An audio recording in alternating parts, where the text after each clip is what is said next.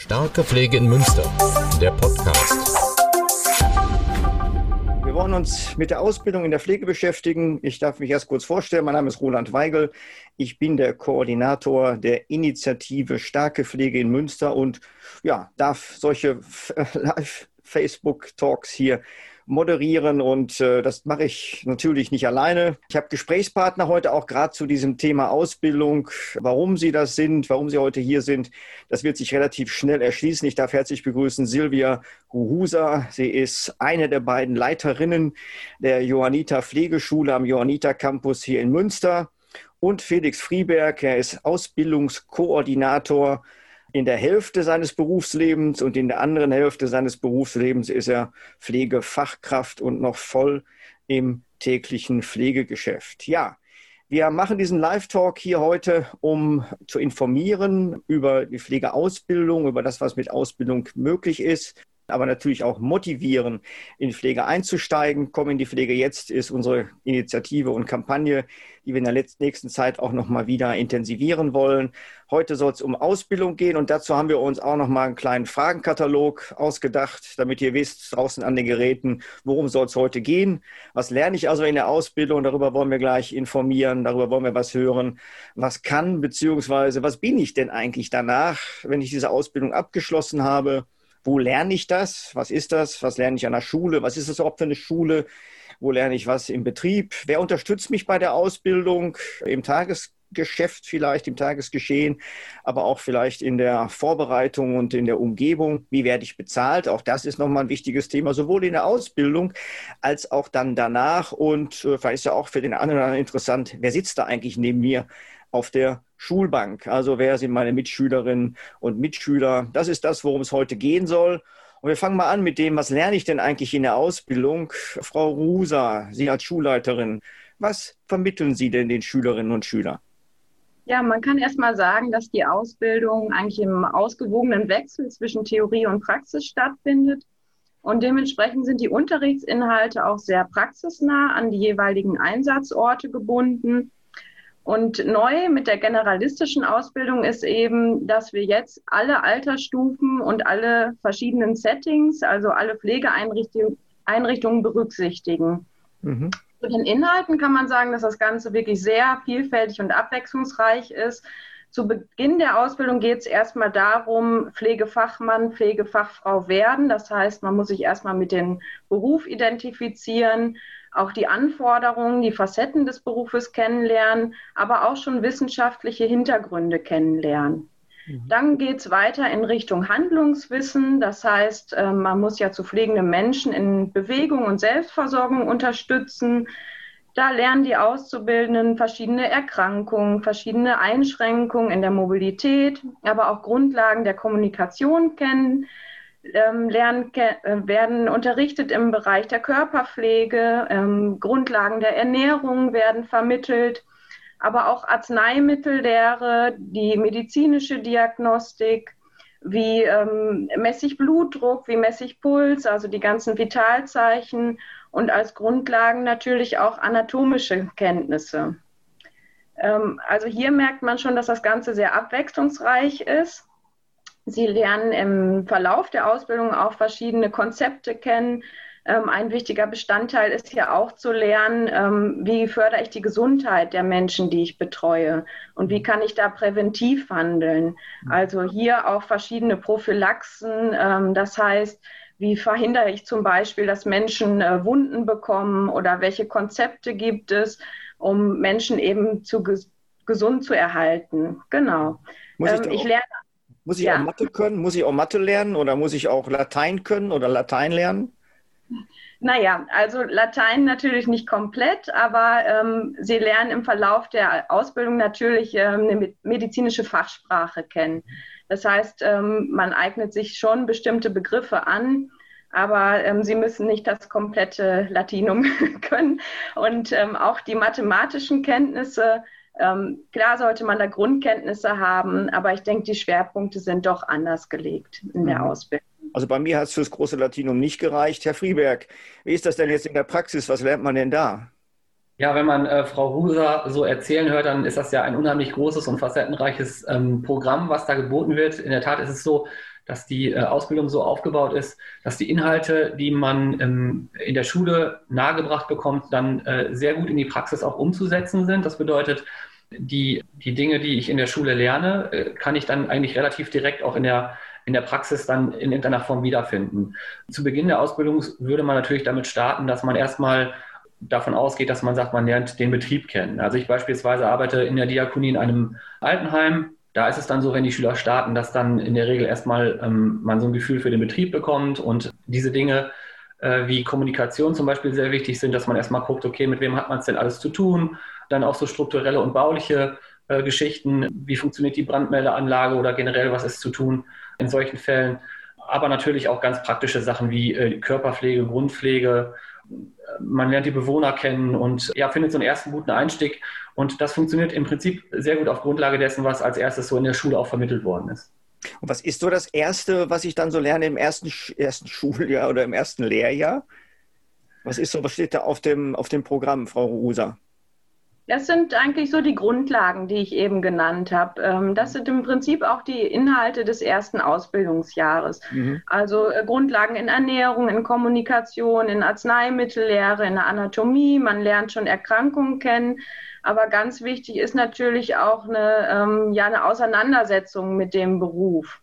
Was ist Pflege eigentlich? Was ist Pflege für eine Profession? Was bedeutet dieser Beruf eigentlich und welche Aufgaben habe ich? Ja, es ist eben so aufgebaut, dass sich dann ähm, das Kompetenzniveau ähm, im Verlauf der Ausbildung dann steigert, dass man erstmal auf Grundlagen aufbaut und ähm, dass dann immer schwierigere Situationen davor, da, da eben zukommen, die im Unterricht vermittelt werden. Das heißt, im ersten Ausbildungsjahr ähm, lerne ich vielleicht die Erkrankung Demenz kennen und ähm, lerne erstmal Grundlagen. Dann kommt im zweiten Ausbildungsjahr ähm, schon eine gesteigerte Form dazu, dass ich ähm, lerne, wie ich mit herausforderndem Verhalten bei dementiell veränderten Menschen, wie ich damit umgehe, wie ich darauf reagiere. Und so steigt eben das, äh, ja, die Anforderung im Verlauf der drei Jahre, sodass man am Ende der Ausbildung hoffentlich gut gewappnet ist, um in den Beruf zu starten.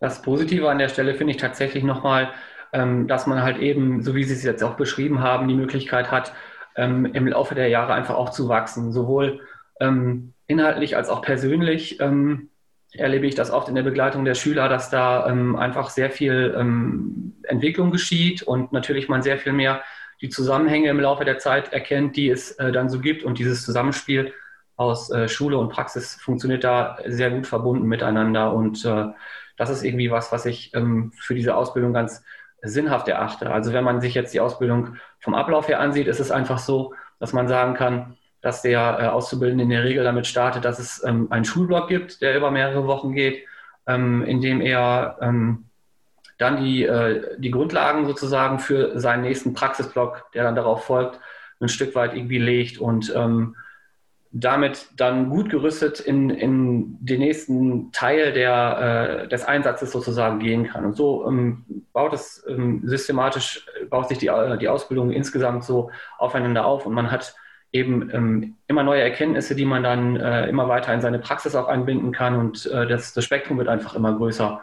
Und äh, das ist tatsächlich etwas, wo ich sagen muss, okay, äh, das, das macht Sinn. Also es ist nicht ein, ein, ein sprunghaftes Hin und Her zwischen Berufsschule beispielsweise und Praxis, sondern es gibt, es wird in Blöcken gearbeitet und das ähm, funktioniert ganz wunderbar so, ähm, dieser Austausch zwischen diesen beiden Stationen. Genau, da ist ja eben auch diese Lernortkooperation zwischen Schule und Praxis sehr wichtig dass alles immer Hand in Hand geht. Also wenn ähm, zum Beispiel der Einsatz, der pädiatrische Einsatz, bei dem die Auszubildenden mit Kindern und Jugendlichen zusammenarbeiten, wenn der ansteht, müssen wir natürlich in der Theorie das entsprechende Wissen oder das entsprechende Handlungswissen vermitteln. Und so zieht sich das eigentlich durch die drei Jahre. Ähm, generell kann man ja sagen, dass die Ausbildung jetzt seit 2020 äh, nochmal umstrukturiert wurde durch das Pflegeberufegesetz und nochmal anders aufgebaut ist. Ähm, ehemals hatten wir es so, dass man im Bereich der Pflege eine Ausbildung zum Altenpfleger, zur Altenpflegerin machen konnte, zum Kinderkrankenpfleger oder zum ähm, Krankengesundheitspfleger. Ähm, nun haben wir die generalistische Ausbildung, die nochmal einen anderen Ablauf hat. Das heißt, ähm, zwei Jahre wird erstmal generalistisch für alle drei Berufe ähm, ausgebildet. Und ähm, einige Schulen bieten dann nach dem zweiten Ausbildungsjahr das sogenannte Wahlrecht an. Das heißt, dann kann man sich nochmal ähm, überlegen, dass man im Rahmen eines Vertiefungseinsatzes seinen Schwerpunkt setzt. Man kann aber auch sagen, ähm, unabhängig vom gewählten Vertiefungseinsatz ähm, wird die generalistische Ausbildung fortgesetzt und dann wird man Pflegefachmann, Pflegefachfrau, ähm, was eben sehr vorteilhaft ist, dass da eben auch eine automatische EU-Anerkennung ähm, ja, ähm, mit verbunden ist und dass die Pflegefachfrau, die, der Pflegefachmann äh, sogenannte vorbehaltene Tätigkeiten durchführen darf die eben nur diese Berufsgruppe durchführen kann. Man hätte aber eben neben dieser genannten Möglichkeit noch die Möglichkeit, sich zu spezialisieren nach zwei Ausbildungsjahren. Und dann ähm, wäre man je nach Spezialisierung, könnte man den Abschluss äh, des Altenpflegers, der Altenpflegerin anstreben oder des Gesundheits- und Kinderkrankenpflegers. Ähm, neben ja. Ja, mhm. genau. Neben dieser Ausbildung besteht auch noch die Möglichkeit, ähm, den Berufsabschluss per Studium zu erlangen. Ähm, da werden eben noch erweiterte Kompetenzen vermittelt mhm. über die Ausbildung hinaus. Also wenn man das jetzt so in die Praxis trägt, würde man sagen, ähm, dass die Pflegeausbildung mittlerweile eins geworden ist. Das heißt, man startet im Prinzip gemeinsam, lernt zwei Jahre und spezialisiert sich dann und hat dann aufgrund der Spezialisierung, die man hat, die Möglichkeit, in viele verschiedene Bereiche zu wechseln. Das wäre also beispielsweise die Kinderkrankenpflege, äh, die, die Altenpflege natürlich, generell die Krankenpflege. Ähm, man ist natürlich dann aber, wenn man in diesen Beruf geht und die Ausbildung abgeschlossen hat, noch längst, längst nicht am Ende der Fahnenstange. Es ist ja schon so, dass man dann ähm, mit seiner Qualifikation, die man bis dahin erworben hat, äh, schon auch noch die Möglichkeit hat, viele weitere Dinge und Fortbildungen zu besuchen und sich ähm, weiter zu qualifizieren. Also ich selber bin den Weg gegangen, ähm, relativ nach äh, der Ausbildung. Ähm, mir war das einfach wichtig und habe zum Beispiel die Fortbildung zum Praxisanleiter noch gemacht. Das bedeutet, ich bin in dieser Funktion zuständig, äh, Altenpflegeschüler insbesondere in ihrer dreijährigen Ausbildung zu begleiten, in dem Praxisteil, sprich in dem, in dem Altenheim, in dem ich arbeite und ähm, vermittle sozusagen nochmal in der Praxis die theoretischen Inhalte, die vorher bei zum Beispiel Frau Ruhusa gelegt worden sind. Und wir stehen da in einem guten und engen Kontakt und begleite dann den Schüler sozusagen im Rahmen der Ausbildung mehr oder weniger durchgängig auch. Und ähm, am Ende helfe ich ihm auch dann dabei, die äh, Abschlussprüfung zu bestehen. Ähm, jetzt bin ich ein bisschen gesprungen im Thema. Ich wollte ja eigentlich darüber ähm, sprechen, dass es eben neben der äh, regulären, neben des regulären Abschluss eben andere Möglichkeiten gibt. Ähm, da fällt mir natürlich jetzt, wie gesagt, als erstes der Praxisanleiter ein. Ähm, darüber hinaus ähm, gibt es natürlich auch noch andere Möglichkeiten. Wundmanager zum Beispiel ist ein äh, sehr interessantes Feld. Wenn man sich also für das Thema Wunden und Wundheilung interessiert, da äh, sich nochmal ähm, weiterbilden zu lassen, ähm, dann gibt es natürlich auch die Möglichkeit, eine Wohnbereichsleitung anzustreben. Das heißt, wenn man sich berufen fühlt, hat man auch die Möglichkeit, da äh, weiter durchaus die nächsten Karriereschritte zu planen und zu machen und dann eventuell vielleicht auch mit einem bisschen Berufserfahrung ähm, sich dann ähm, ja, einem Wohnbereich zu widmen und den dann zu führen und zu leiten. Ja, dazu kommen wir ja nochmal im, im Dezember, wenn wir ähm, unseren äh, Live-Talk haben zu dem Thema Karriere. Also was kann man eigentlich an Karriere machen? Klingt jetzt auch erstmal irgendwie so, dass man das nicht unbedingt mit Pflege verbinden würde.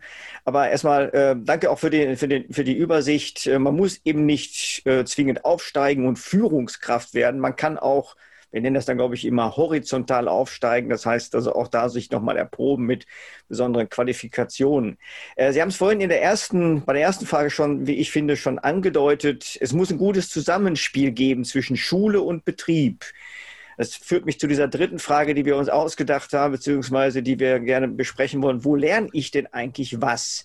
Also an der Schule die Theorie und äh, bei den Betrieben die Praxis, haben wir jetzt schon auch gehört. Wie arbeiten die beiden denn dann auch zusammen, Frau Ruser? Ja, also einmal sind ja verschiedene Einsätze vorgesehen. Ähm, es ist so, dass wir ähm, ja, man muss leider sagen, außerhalb von äh, Corona-Zeiten ähm, jeden Auszubildenden in der Praxis besuchen. Also dass eben ein Praxisbesuch stattfindet, wo auch ein enger Austausch stattfindet zwischen Theorie und Praxis. Ähm, natürlich auch ähm, immer enge Absprachen, viele Treffen, die anberaumt sind, wo sich beide ähm, Partner, beide Kooperationspartner, die an der Ausbildung beteiligt sind, nochmal gut abstimmen können. Mhm. Genau.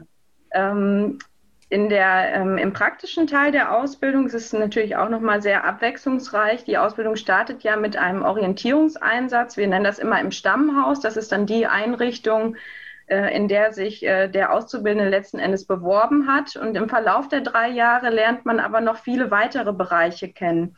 Das heißt, ähm, ja, im Verlauf des ersten Ausbildungsjahres ist man dann erst in der Stammeinrichtung, aber dann kommen verschiedene Pflichteinsätze. Da lernt man eben auch je nachdem, wo äh, man in der Stammeinrichtung verortet ist, ähm, nochmal den Bereich der Akutpflege, also das Krankenhaus kennen, stationäre Langzeitpflege, man lernt den ambulanten Bereich kennen. Ähm, man lernt den pädiatrischen Bereich kennen. Das ist eben ähm, auch sehr vielfältig im Bereich, wo man mit Kindern, mit Jugendlichen zusammenarbeitet. Und im dritten Ausbildungsjahr wird man nochmal in den psychiatrischen Bereich eingesetzt. Und da zeigt sich eigentlich so dieses ganze Spektrum, die ganze Palette von Einsatzbereichen, äh, der in der Ausbildung ja gegeben ist. Und nach diesen drei Jahren kann man dann sich überlegen, ähm, ja, wo, wo man den Schwerpunkt gesetzt hat und wo die Reise hingehen soll. Ja, und äh, das muss ich mir aber nicht alles selber suchen, sondern da nehmen Sie die Leute an die Hand. Richtig, genau. Es wird eben ähm, teilweise von den Pflegeschulen selber koordiniert und geplant oder auch von den Praxiseinrichtungen. Und mhm. ähm, daher müssen wir da immer in guter Absprache bleiben. Ja. Herr Frieberg, wenn man jetzt bei Ihnen im Stammhaus ist, wo gehen dann Auszubildende jetzt gerade hin? Ähm, also wir haben natürlich in der Diakonie feste Kooperationspartner, die haben wir schon über Jahre. Die äh, Johanniter gehören zum Beispiel auch dazu. Das heißt, wir arbeiten da ähm, eng vernetzt miteinander und ähm, unabhängig davon, ähm, wo man jetzt sozusagen für die Ausbildung seinen, seinen Schwerpunkt vielleicht setzt, ist, das finde ich, ist nochmal so ein Punkt, der äh, wichtig ist, hier auch nochmal auszurollen.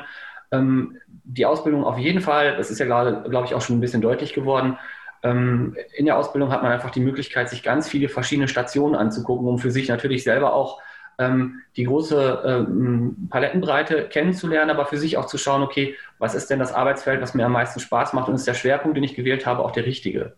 Ähm, um zur Frage zurückzukommen, wie gesagt, wir haben die Kooperationspartner, mit denen wir ähm, also fest zusammenarbeiten. Und ähm, aktuell ist es zum Beispiel so, dass wenn der ambulante Pflegeeinsatz ansteht, die Diakonie ja in der glücklichen Situation ist, auch einen eigenen ambulanten Pflegedienst zu haben. Das heißt, die Schüler wechseln dann einfach in diese Einrichtung rüber. Und in der Funktion des Ausbildungskoordinators beispielsweise besuche ich die Schüler dann auch nochmal immer extra und gucke, ob es ihnen gut geht, ob sie alles haben ähm, und ob das alles so funktioniert, wie es soll. Mhm. Wer unterstützt denn sonst noch die Auszubildenden? Wir haben vorhin äh, auch schon mal angesprochen oder gehört und gesehen, es geht auch äh, durchaus um Sprache, Sprachkenntnisse. Man muss nicht unbedingt Englisch und Latein fließend beherrschen, aber ich glaube, man muss Deutsch fließend beherrschen. Wer unterstützt mich denn da, Frau Ruser? Ja, in der praktischen Ausbildung oder in der praktischen Phase der Ausbildung ist es ja so, dass jeder Auszubildende einen Praxisanleiter an die Seite gestellt bekommt und äh, der Praxisanleiter ist eben für den Auszubildenden zuständig. Und neben äh, den im Alltag erforderlichen situativen Praxisanleitungen ähm, ist es nach der neuen Ausbildung auch so, dass mindestens 10 Prozent des Einsatzes als wirklich geplante und strukturierte Anleitung stattfinden muss durch den Praxisanleiter. Das heißt, ähm, in der Praxis ist die Begleitung äh, so gegeben. In der Pflegeschule ähm, ist es bei uns zumindest so, dass, dass wir nach dem Kursleitungssystem arbeiten. Das heißt, auch hier im theoretischen Teil der Ausbildung hat jeder Auszubildende einen festen Ansprechpartner, eine Lehrkraft, die den Auszubildenden von Beginn der Ausbildung bis zu den Examensprüfungen hin begleitet. Ähm, wir haben aber auch zusätzliche Unterstützungsangebote. Ähm, das sind äh, kostenlose Sprachkurse, die wir anbieten, einmal wöchentlich, ähm, bestimmte Formen der Lernförderung und wir kooperieren eben auch mit anderen Institutionen, mit anderen Einrichtungen, wo es nochmal weitere Förderungsmöglichkeiten wie Nachhilfe oder ähnliches gibt. Mhm. Ähm, ja. Was Lernunterstützung, Lernbegleitung, Sprachangebote gibt es. Wird das dann nochmal in den Praxiseinrichtungen vertieft, Herr Frieberg? Ähm, genau wie Frau Huser ähm, das schon hier ähm, ausgeführt hat, natürlich ist der Praxisanleiter, glaube ich, so der zentrale und wichtigste Ansprechpartner für den Schüler. ähm, jemand, mit dem man über die ganze Zeit der Ausbildung sehr eng zusammenarbeitet. Darüber hinaus gibt es aber manchmal Situationen und Settings von Schülern, ähm, die ein bisschen mehr Aufwand erfordern. Ähm, da ist Sprache zum Beispiel jetzt gerade eben einmal ein Thema gewesen. Ne? Also es ist schon sehr wichtig für den Beruf, dass man die Sprache wirklich gut lernt. Aber da ähm, passiert auch ganz viel im Rahmen der Ausbildung, dass man sprachlich sich sehr gut entwickeln kann. Und ähm, in der Diakonie beispielsweise ist es so, dass ich ja als Ausbildungskoordinator ähm, noch übergeordnet äh, insgesamt noch ähm, einen Blick auf die Schüler habe. Das heißt, wenn es da Probleme gibt, ähm, in irgendwelcher Form oder organisatorisches, dann äh, würde ich da mich an dieser Stelle auch nochmal engagieren. An meiner Seite arbeitet ähm, eine Ausbildungskoordinatorin, ähm, äh, Quatsch, eine Integrationsbeauftragte, so, jetzt habe ich es durcheinander geworfen, ähm, die den Schülern, wenn sie denn beispielsweise aus anderen Ländern kommen, ähm, bei so ganz praktischen Dingen hilft, wie zum Beispiel, ähm, wie funktioniert das mit der Wohnung in Deutschland, was ist mit einer EC-Karte oder mit einem Konto und ähm, es ist ja so, dass die Pflege insgesamt sehr bunt geworden ist und ähm, die, wie gesagt, die Voraussetzungen da sehr unterschiedlich sind und manch ein Schüler vielleicht einfach auch nochmal ein bisschen mehr Unterstützung braucht. Und die Strukturen sind aber auf jeden Fall bei uns zumindest in der Diakonie dafür auch geschaffen. Ja, zu bunt kommen wir ja gleich nochmal. Ähm, vielleicht mal, wenn ich denn fertig bin, oder nee, einfach mal äh, andersrum, wenn ich, wenn ich anfange mit der Ausbildung, äh, was kriege ich denn dann an Bezahlung? Womit kann ich denn rechnen? Womit kann ich kalkulieren? Also das heißt, was verdiene ich in der Ausbildung und wenn ich fertig bin, was kann ich dann verdienen? Herr Frieberg, jetzt mal ran an die Buletten mit dem Tarif. Ja, in der Tat, tatsächlich ist es in der Diakonie so, dass es im ersten Ausbildungsjahr äh, über den Daumen gepeilt 1100 Euro, im zweiten Ausbildungsjahr 1200 Euro und im dritten 1300 Euro gibt. Natürlich muss ich jetzt noch dazu sagen, dass es von der persönlichen Situation ein Stück weit abhängt. Ähm, das heißt, in welchem Familienstand habe ich, in welcher Steuerklasse befinde ich mich, gibt es Kinder, die auf der Steuerkarte sind, etc. Ähm, was ich an dieser Stelle aber auf jeden Fall auch noch gerne erwähnen möchte, ist, dass es ähm, bei uns eine kirchliche Zusatzversorgung gibt. Das heißt, es gibt eine sogenannte Betriebsrente, die äh, aufgebaut wird und äh, nachdem man dann äh, irgendwann mal in, in das Rentenalter, also den Betrieb verlassen hat, wird es dann ausgezahlt. Und ähm, wir haben natürlich auch noch ein Weihnachtsgeld, was ausbezahlt wird.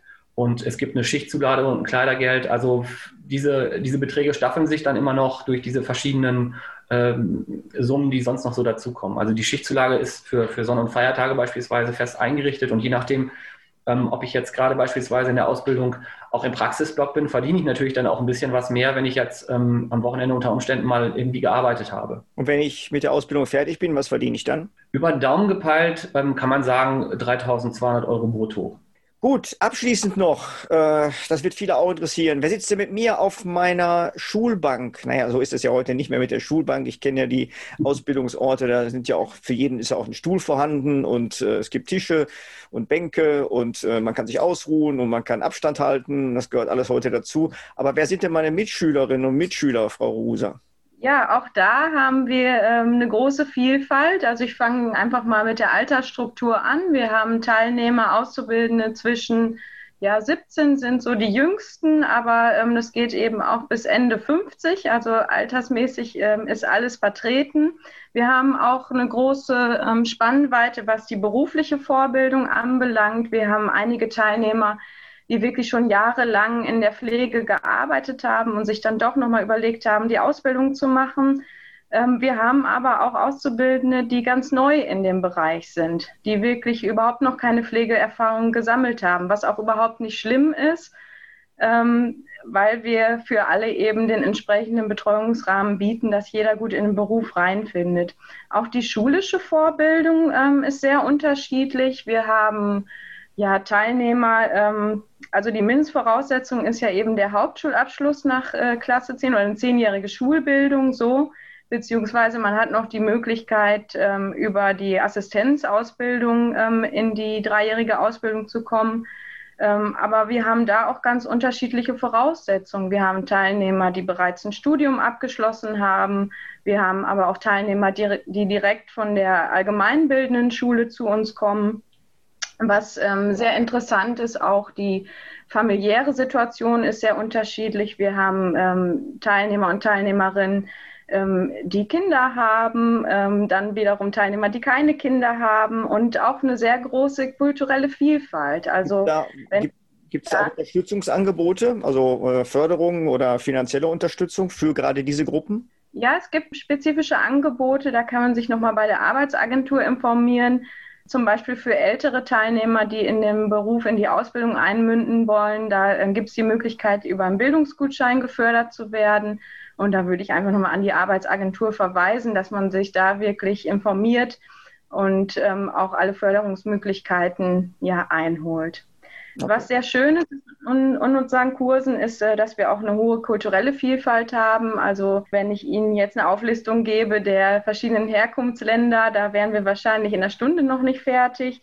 Und ähm, natürlich auch verschiedene Voraussetzungen, was die Sprachkenntnisse anbelangt. Entschuldigung, Herr Friedrich, wie viele Kollegen haben Sie denn aus anderen Ländern? Wie viele Länder haben Sie denn da in Ihrer, bei der Diakonie beispielsweise? Können Sie das sagen? Aus dem Stand Viele, sehr viele. Also ähm, es ist auch ganz interessant, es sind äh, tatsächlich Länder dabei, die man so gar nicht auf dem Zettel hat irgendwie. Es gibt immer wieder mal bestimmte Mitarbeiter, die so aus bestimmten Ländern kommen. Ich müsste jetzt lügen, um hier eine genaue Zahl zu nennen, aber die Pflege ist sehr bunt tatsächlich. Ja. Die Buntheit, die Vielfalt kann man sich auch bei uns auf der Website nochmal anschauen. Wer da nochmal draufschauen möchte, sich informieren möchte, nachschlagen möchte, ist herzlich eingeladen auf der Website von Starke Pflege in Münster zu, äh, nachzuschlagen, nachzusehen. Ich bedanke mich bei meinen beiden Gesprächspartnerinnen und äh, Gesprächspartner und wünsche Ihnen noch einen schönen Resttag. Starke Pflege in Münster, der Podcast.